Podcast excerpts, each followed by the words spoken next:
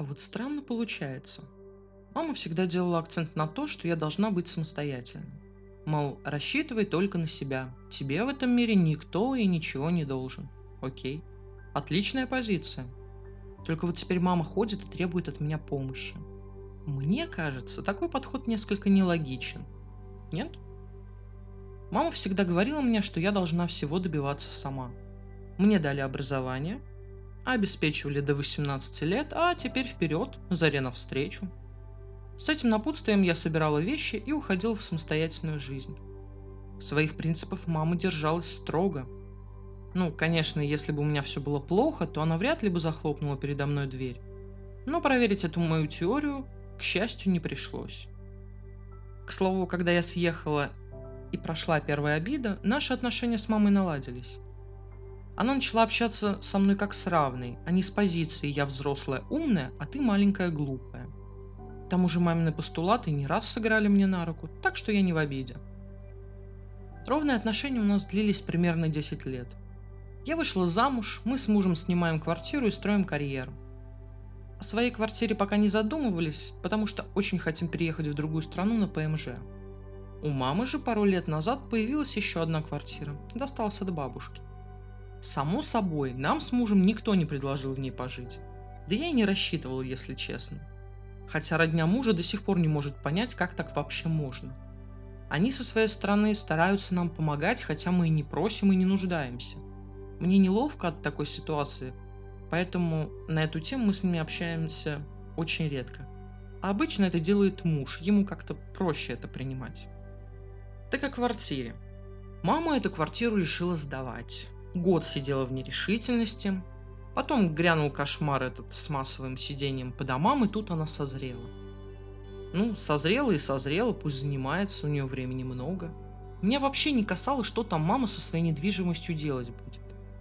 Мама нашла жильцов. Пару месяцев очень радовалась тому, что ничего не делает, а получает за это деньги.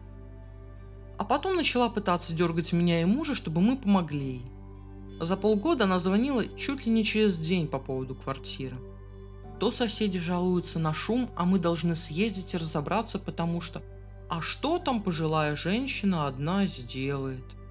Потом жильцы пожаловались на прорыв какой-то трубы, и почему-то мама решила, что мой муж должен с этим разобраться. Хотя он у меня вообще-то как бы программист. На предложение вызвать мастера мама только вздохнула, что ну ему же придется платить. Потом жильцы задержали оплату, поэтому я должна срочно ехать и разбираться. Потому что маме самой неудобно решать этот вопрос, а мне вроде как все равно. Потом на квартиру нужно было отвезти диван, который мама купила у кого-то с рук. Ну, думаю, смысл понятен. И таких звонков становилось только больше. А с чего ты вообще решила, что я или мой муж должны решать твои проблемы с твоей квартирой? Психанул я при очередном звонке. Видимо, окончательно меня допекло то, что звонок раздался в 7 утра в субботу. «Ну, потому что ты моя дочь, ты должна мне помогать», — был ответ. Очень смешно такое слышать от женщины, которая всю мою жизнь вдалбливала мне в голову абсолютно другие вводные. Говорю, а как же принципы, что тебе в этой жизни никто ничего не должен? Или они только в мою сторону работают? И вообще меня очень радует подход. Деньги с аренды квартиры получает она, а все бытовые неурядицы решать должны мы с мужем. Причем безвозмездно, то есть даром. Эти соображения я маме озвучила, а она начала возмущаться, что такого она не говорила и вообще все неправильно поняла.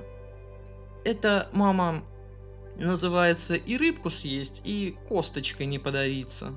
Не можешь разруливать свои проблемы по аренде? Не сдавай квартиру. Все просто. А то тебе деньги, а мне проблемы? Ну уж нет.